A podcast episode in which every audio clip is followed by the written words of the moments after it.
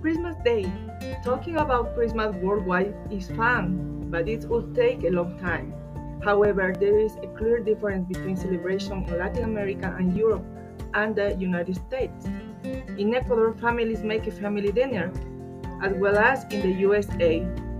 The traditional meal is turkey or another traditional food from the region.